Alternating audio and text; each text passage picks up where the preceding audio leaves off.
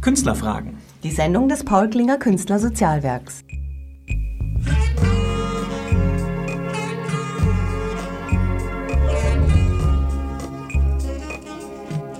Guten Abend und herzlich willkommen bei unserer Sendung Künstlerfragen.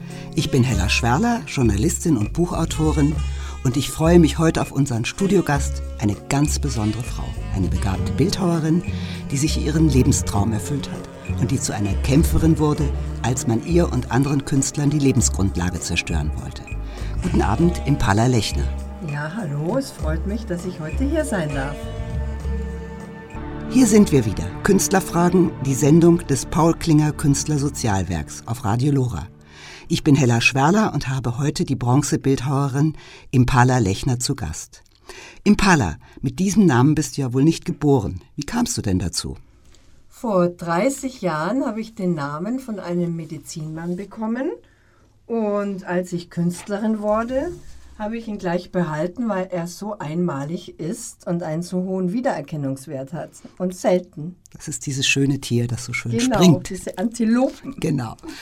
Ähm, ja, also Bronzebildhauerin warst du ja auch nicht immer, ne? Was warst du dann vorher? Ja, angefangen habe ich jung und brav mit 18 als Kinderkrankenschwester. Dann habe ich Grafik und Fotografie studiert, habe Heilpraktiker gelernt, aber mein Geld habe ich verdient als Fotomodell, Schauspielerin und bin durch die ganze Welt gereist und Ja, hatte viel Spaß. In den 70er Jahren war ein wunderschönes Bikini-Foto von dir vor auf allen Lastwegen rum in ganz Deutschland. Aber ich finde, du bist heute schöner als An früher. Bikini kann ich mich auch nicht erinnern. Bist heute auch nicht, Möbel. bist nicht Bikini, aber bist schöner heute. Also, du hast jetzt nun also deine Berufung, deinen Lebenstraum erfüllt. Wie kam es denn dazu? Ja, als ich ähm, 30 war, war ich total an der Wand, weil ich eigentlich mit keinem meiner Berufe zufrieden war und habe für mich so ein bisschen dilettantisch Skulpturen gemacht. Und dann kamen Freunde von mir, Künstler aus USA, und haben das gesehen und haben gesagt, wenn du nicht Bildhauerin wirst, dann kann man dir auch nicht mehr helfen. Und dann bin ich ins Wasser gesprungen sozusagen. Ja, jetzt sind wir zwar beim Radio, aber ich würde doch gerne mal äh, wissen, wie kann man sich deine Skulpturen vorstellen? Das ist ja interessant, das mal zu beschreiben, ohne es zu sehen. Ich würde sagen, hochqualitative Bronze, die realistisch aus, ausschauen, also nicht abstrakt. Ich mache aber auch abstrakte Edelstahl, Wandkunstwerke. Aber die meisten meiner Kunstwerke sind weibliche Figuren, sehr schöne, die zum Beispiel das Thema Vergangenheit, Gegenwart, Zukunft haben und sehr schön ausgearbeitet sind und auch eine Aussage haben, mehr philosophische Aussage und eine Geschichte erzählen, also eine Allegorie. Und wunderschön sind. Ich habe sie ja mal gesehen. Also, wir sind heute zusammengekommen, um über etwas ganz anderes, also über dein wirklich, als dein wirklich spannendes Leben zu reden. Sondern weil man versucht hat, dir deine Arbeit, deinen Lebenstraum zu zerstören, nämlich durch Raubkopien. Vorher aber nochmal Musik, die dich dann immer wieder motiviert hat, durchzuhalten. Und jetzt hören wir dann von Van Morrison äh, von der CD Back on the Top, Philosopher's Stone. Wir sind immer noch in der Sendung des Paul Klinger Sozialwerks Künstlerfragen und mein Gast ist die Bronzebildhauerin Impala Lechner. Impala, wie kamst du denn darauf, dass deine Werke kopiert wurden? Das war bei einer Ausstellung 1999, glaube ich, in München.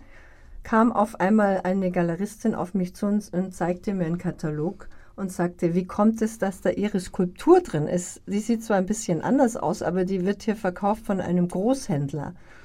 Und dann habe ich mir das angeguckt, den Katalog, und äh, war im totalen Schock, weil das war genau eine exakte Kopie meines Originals, das zwei Meter hoch ist. Was hast du da gemacht? Ja, dann war ich erstmal verzweifelt und auch sehr emotional getroffen. Da fühlt man sich ja wie äh, ausgeraubt oder wie wenn du nach Hause kommst und dein Haus ist auf einmal von Dieben äh, ausgeraubt worden und alles umgestülpt worden. Ähm, naja, also zu allen Zeiten gab es ja Kopien von Kunstwerken, auch von ganz berühmten, und die gibt es ja auch immer noch. Aber was war das Beso- Besondere bei dir, bei deinen äh, Werken? Also bei meinen und dann später auch bei unseren, dass eben heutzutage wird ja nicht nur einmal was kopiert und ist lokal irgendwo einmal, da würde ich noch nicht viel sagen. Aber unsere und meine Skulpturen sind in Thailand in der Gießerei als Massenproduktion im großen Stil weltweit über die ganze Welt verkauft worden. Und damit haben Leute wirklich Millionen Dollar und Euro verdient. Ja, die meisten Künstler würden ja gar nicht probieren, was dagegen zu tun, weil sie sich ja allein fühlen und auch allein sind eigentlich. Was hast du getan und wie hast du das gemacht? Ich habe erst im kleinen Stil, man fängt ja an, erstmal Erfahrungen damit zu sammeln. Im kleinen Stil fing ich an, also das zu stoppen mit Abmahnungen. Dann rief mich der eine Kopierer noch an und äh, versuchte mir zu schmeicheln oder mich einzukaufen, ich soll für ihn arbeiten. Und wie das alles nicht klappte, bedrohte er mich gleich, dass wenn ich gegen ihn prozessiere, dass ich dann jahrelange Drabbel mit ihm habe. Und ich bin halt dann ganz dilettantisch erstmal mit Abmahnungen vorgegangen und wie ich dann gemerkt habe, dass noch andere meine dieselbe Kopie verkaufen weltweit, habe ich dann richtige, also gute Anwälte eingeschaltet, die erstmal einstweilige Verfügungen machten und dann Prozesse gegen diese Firmen anstrebten. Du hast ja auch den Galerien, glaube ich, irgendwie angeboten, äh, die Presse rauszuhalten und Staatsanwalt, wenn sie an die Künstler das verlorene Geld zahlen, oder?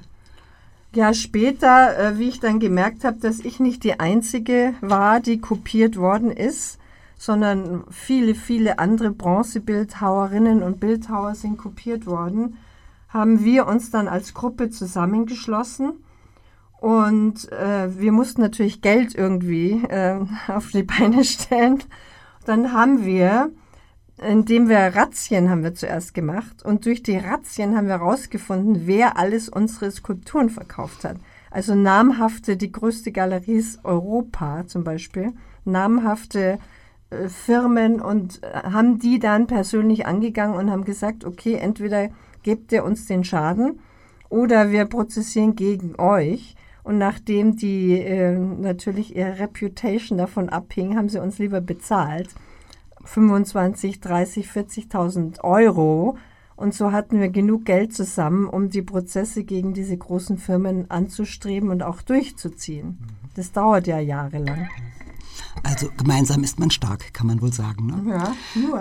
Äh, und warum ist es also so schädlich, auch kopiert zu werden und kann man es nicht einfach ignorieren? Nee, ähm, also meine zum Beispiel, das ging anderen Künstlern genauso, dass die Kopierer lassen die Kopien in Thailand meistens oder in China für 280 US-Dollar kaufen die die in Thailand ein, in dieser Gießerei. Dann, der Großhändler verkauft sie dann an die Galerie für 1200 Euro. Und die Galerien verkaufen sie dann für 3.300 bis 4, 5, 6.000 Euro. Also da ist eine Riesenspanne drin. Und mein Herstellungspreis ist schon 4.500 Euro, ohne dass ich einen Penny daran verdient habe.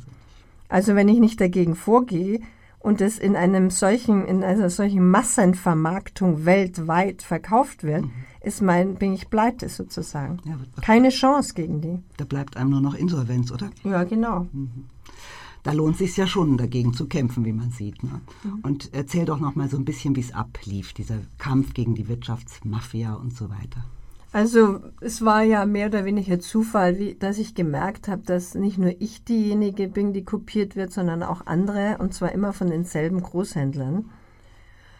Ich war zum Beispiel, bin ich im Internet in den USA, habe ich gesurft bei einem der großen Kopierer und auf einmal tauchte die Webseite von einem Künstler auf, mitten in der Webseite von dem Kopierer.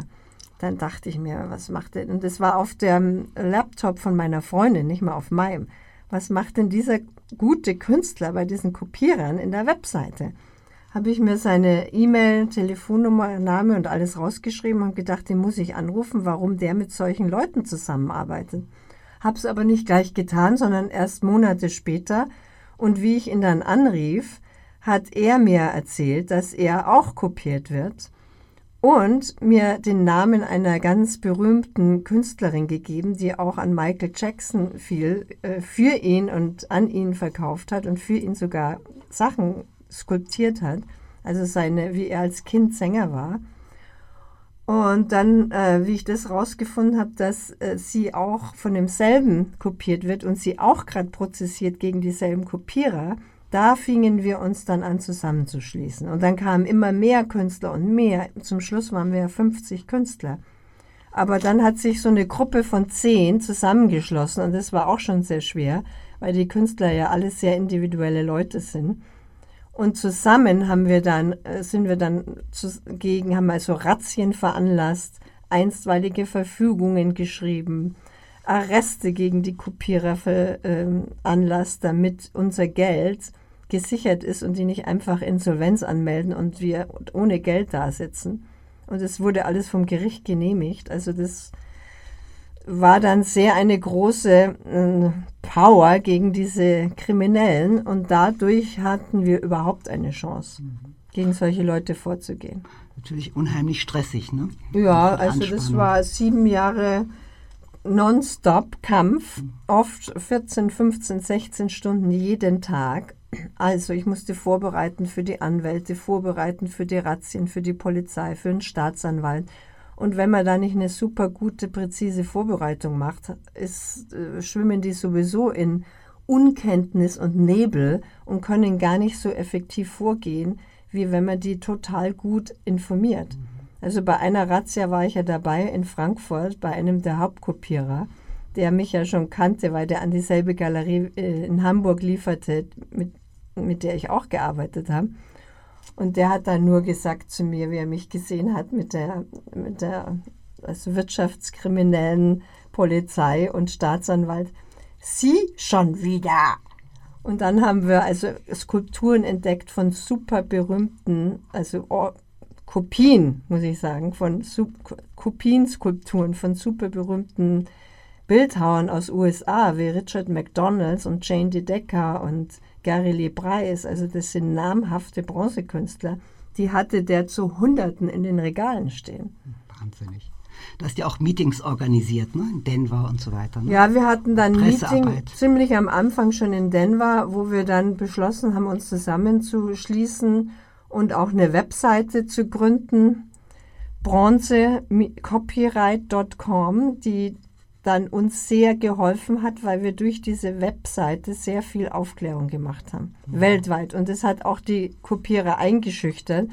weil ich habe dann gelernt durch ähm, Macintosh sofort die Breaking News selber zu machen. Und wenn ich irgendwo hinkam und habe Kopien gesehen, habe ich Fotos gemacht und die Fotos mit Namen der Firma alles ins mhm. Internet gestellt, Kopie original daneben von welchem Künstler.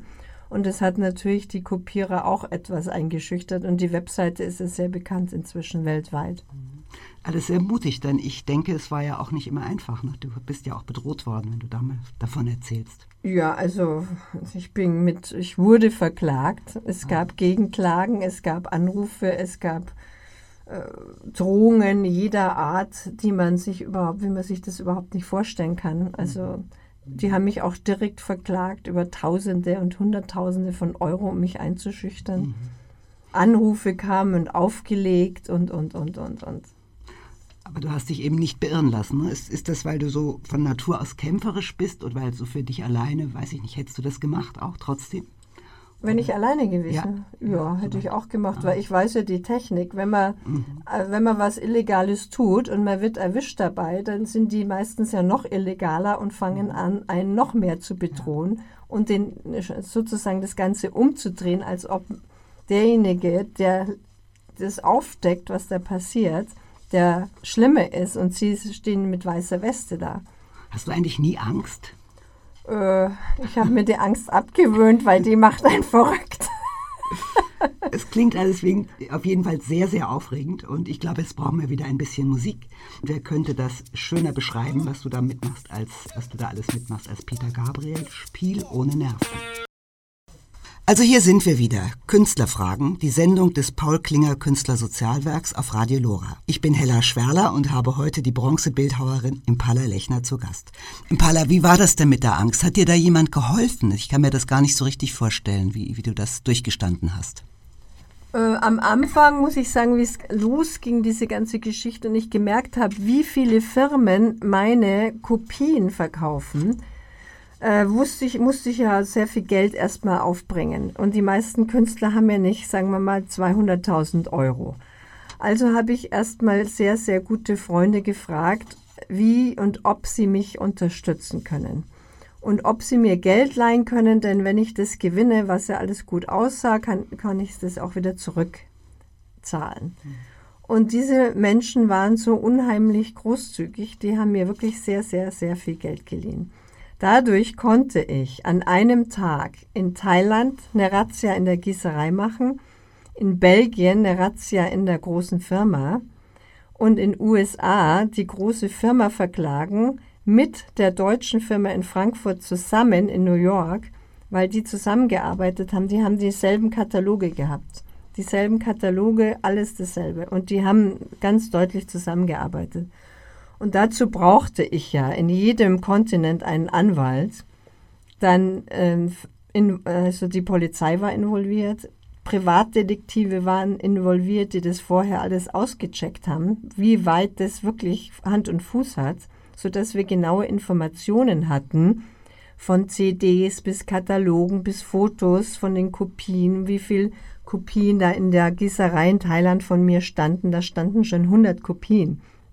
Und dann in USA, wie groß die Firma war, wie seriös die Firma war, wie erfolgreich, wie viel Geld die hatte. Weil wenn ich jemand eine Razzia mache und jemand verklage und die haben kein Geld, dann sitze ich zum Schluss äh, in den Miesen sozusagen. Also da war sehr viel Vorarbeit notwendig und auch eine ein, ein Koordinieren von den Rechtsanwälten in diesen drei Kontinenten, von der Polizei und den Staatsanwälten und den Detektiven in allen drei Kontinenten. Und wir haben das so vorbereitet, dass die an einem Tag zugeschlagen haben. Weil wir wussten, die hängen ja alle zusammen. Die hatten ja dieselben Bestellnummern, dieselben Katalogfotos, dieselbe Kopie und so weiter. Es war ja ein Netz sozusagen.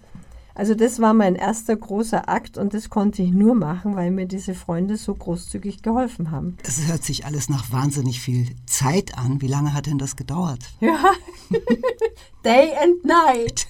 Und 24 wie, hours a day. Und wie, viel, und wie viele Jahre? Sieben Jahre. also das Ganze ging sieben Jahre und wir haben ungefähr 40 Firmen verklagt und gewonnen. Am Ende dann auch ich kam mit nicht viel Plus raus, aber der Erfolg davon ist, dass jetzt die Kopien von mir und die von dieser Gruppe, die sich zusammengeschlossen hat, wirklich vom Markt war. eBay hat ja auch Verkaufskopien. Wenn du vorher ins eBay bist, da hast du ja an einem Tag 100 Kopien gesehen von uns, von unserer Gruppe. Und manche Künstler, und das ist ganz wichtig, ein einzelner Künstler hatte bis zu 25 verschiedene Skulpturen aus seiner einzelnen Kollektion kopiert. Also der war sozusagen, wenn ich 40, 50 verschiedene Skulpturen habe in, mein, in meinem Leben geschaffen und davon sind 25 bis 30 als Kopien am Markt. Das ist ja, da ist ja richtig System dahinter gewesen. Die haben ja das richtig systematisch gemacht. Und Freunde, Künstlerfreunde von mir hatten einen Rückgang von 90 Prozent Verlust, vom, also Verkaufsverlust. Die waren auf 10 Prozent, die mussten ihre, die waren berühmte Künstler, die mussten ihre Autos verkaufen, ihre Häuser verkaufen, ihre Galerien schließen. Also es war so brutal, das kann sich keiner vorstellen. Und die meisten Künstler wehren sich auch nicht. Also wenn ich da nicht durchgepowert hätte, bis auf eine, die Jane D. Decker, ihre Schwester und ich, Maggie, wir zwei haben durchgepowert, sonst hätten wir das nicht geschafft. Wann hast du denn noch gearbeitet? Ich meine, deine künstlerische Arbeit in der äh, Zeit. Nebenbei und zwischendurch. Immer noch? Immer noch, ja. Ich habe immer noch, das war dann noch meine Muse, dass ich zwischendurch mit all diesem Stress skulptiert habe. Da habe ich auch eine Skulptur gemacht, die heißt Die Zukunft. Oder den Untertitel, den Mut zu haben, das Unbekannte zu erfahren. Sehr schön. Und das war einfach für mich auch sehr wichtig, dass ich das trotzdem noch weitermache. Also ich bin ja sowieso Workaholic, deshalb ging das nicht. Jetzt kannst du das vielleicht noch mal zusammenfassen, was ein Künstler jetzt ein anderer, wenn du jemandem Rat geben könntest, solltest, für seinen Schutz tun kann. Also heutzutage, weil wir so global zusammengeschmolzen sind, durch Internet, durch alles. Ja. Die, die Erde ist ja nicht mehr nur Deutschland isoliert oder Frankreich oder Indien oder USA, sondern wir sind ja ein globales Eins, vor allem durch das Internet und Computer. Da geht ja Information durch die Welt in Sekunden. Heute muss jede Künstlerin und jeder Künstler bei dem Kreieren ihres Kunstwerks ein Foto machen, bevor es überhaupt einer öffentlich sieht und dem Freund, dem Ehemann, Ehefrau, Partner schicken, sodass die eine offizielle Bestätigung haben, das ist von mir. Dann muss jeder es signieren mit Namen, Datum und das Copyright-Zeichen reintun. Muss. Dann sollte jeder in den USA einen Copyright-Schutz machen. Das kann man über Internet heute machen, kostet 45 Dollar einen Copyright-Schutz für die USA, weil die USA sind natürlich ein Riesenmarkt. Und wenn ich in den USA keinen Copyright-Schutz habe, dann muss ich meinen eigenen Anwalt zahlen, was mir passiert ist. Und wenn ich einen Copyright-Schutz habe, habe, dann muss der Gegner, wenn, er, wenn ich gewinne, meinen und seinen Anwalt zahlen. Also ich habe es wirklich hart gelernt, weil ich musste 120.000 Dollar Anwaltskosten hatte ich. Und gewonnen habe ich dann äh, 90.000. Ich saß also mit 30.000 in New York, miesen da, die ich allerdings, äh, weil ich den deutschen Kopierer auch in New York verklagte, den habe ich dann wieder in Frankfurt verklagt, weil der hat ja trotz Abmahnung und Vertrag, hat er meine Skulpturen nach Belgien und so weiter weiterverkauft heimlich. Das konnten wir ihm, dann beweisen, weil wir die Razzia gemacht hatten. Dann habe ich ihn wieder verklagt und dann habe ich Geld wieder gekriegt, sodass ich meinen Miesen sozusagen wieder reingeholt habe. Und wenn jetzt doch jemand kopiert wird, was muss er dann tun? Ja, den besten Anwalt sofort äh, zu Rate zu, äh, also sofort zum besten Anwalt gehen. Der muss sofort eine Abmahnung machen oder eine einstweilige Verfügung. Ich würde die, also diese Leute, meine Erfahrung nach sieben Jahren, sprechen nur eine Sprache und das ist die Sprache der Keule. Und das heißt einstweilige Verfügung Razzia, damit man beweisen kann, wie viel diese Leute verkauft haben. Weil wenn du das nicht beweisen kannst, lügen sie, betrügen sie auf eine Art und Weise, äh, das habe ich noch selten erfahren, so schlimm. Du schreibst darüber ein Buch. Ja, ich schreibe über meinen siebenjährigen Krieg ein Buch, weil es ja nicht nur den Bronzekünstlern so geht, sondern den Malern, den äh, Klamottenmachern, den, Sch den Schuhmachern, den Mus Musikern, allen, den Autoren. Es ist ja überall Kosmetik, Pharmazie, was finde ich das mhm. Schlimmste eigentlich, mhm. weil dann Leute krank werden oder sterben. Mhm. Oder Autoreifen, die dann platzen auf der Autobahn und solche Geschichten. Also ich muss sagen, äh, die Ethik oder die, die Essenz von vielen Menschen ist so verloren gegangen, weil nur noch das Geld zählt. Und wenn dann nur noch das Geld zählt und Menschen beschädigt werden, dann ist die Grenze erreicht. Du hast ja auch mal erzählt, dass du damals, als du Model warst, auch schon dich eingesetzt hast. Ne? Was waren da? Also bei heute sind ja wieder viele Models unterwegs, kann man denen ja auch einen Rat geben. ja, da wurden die Models wurden natürlich von den Agenturen ausgenutzt, noch und nöcher, haben Schwarzgeld gemacht, das alles in die Schweiz ging und haben dann auch viele US Models eingesetzt, die in Deutschland dann legal arbeiten durften, weil wir noch Besatzungszone waren, 68 und 20 Jahre später auch noch. Und haben viel Schwarzgeld gemacht, das in die Schweiz ging und dadurch haben die deutschen Modelle kaum mehr Arbeit gekriegt.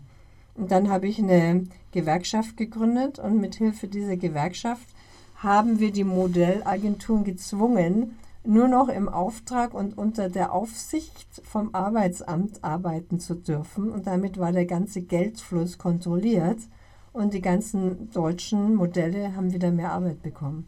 Hast du das mal beobachtet, ob das geblieben ist oder hat sich wieder verschlechtert? Weißt du das nicht? Äh, hat sie, weiß ich nicht genau, aber die Kontrolle ist sicher geblieben, weil das ging, da ging es ja um Millionen auch. Mhm. So wie bei unseren Kopien. Das waren ja Millionen, die da mhm. äh, vermarktet worden sind. auf unsere Kosten. Wahnsinnig. Und als Künstler und Künstlerin, da hat man eben keine große Fabrik oder eine Massenvermarktung, sondern man ist Individualist, ja. Und da muss man eben gucken, wie verkaufe ich was. Und wenn es das an jeder Ecke als Kopie gibt, ist meine Chance auf Null. Impala, du sagst ja immer wieder, die Magie hätte dir geholfen. Was muss man sich jetzt vorstellen? Eine Kristallkugel oder Sprüche magische oder Weihrauch oder wie ist das? Deine Magie. Nee. Äh, unter Magie verstehe ich, dass ich, vielleicht war das meine Leidenschaft und meine Gegenwart, wo ich oft gebeten habe um Hilfe. Ich kann jetzt ein Beispiel erzählen. Ähm, Ich wurde verklagt von einem Kopierer, der sich an mir rächen musste und wollte und auch hat, weil es bei dem um 100.000 Euro ging.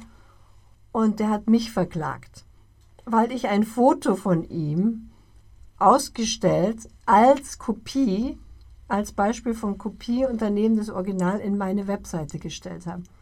Ich habe aber den Künstler gefragt vorher, der das äh, Original gemacht hat, ob ich das Foto nehmen kann. Und dann, äh, er arbeitete aber mit diesem Künstler zusammen. Und der Künstler hat mir eine E-Mail geschrieben, dass dieser Typ sowieso keine weiße Weste anhat und dass ich auf dem richtigen Weg bin und dass ich so weitermachen soll. Und der Kopierer zu ihm gesagt hat, der Frau Lechner, da muss man jetzt mal was unternehmen gegen die, so geht es nicht weiter, die verdirbt unsere Geschäfte.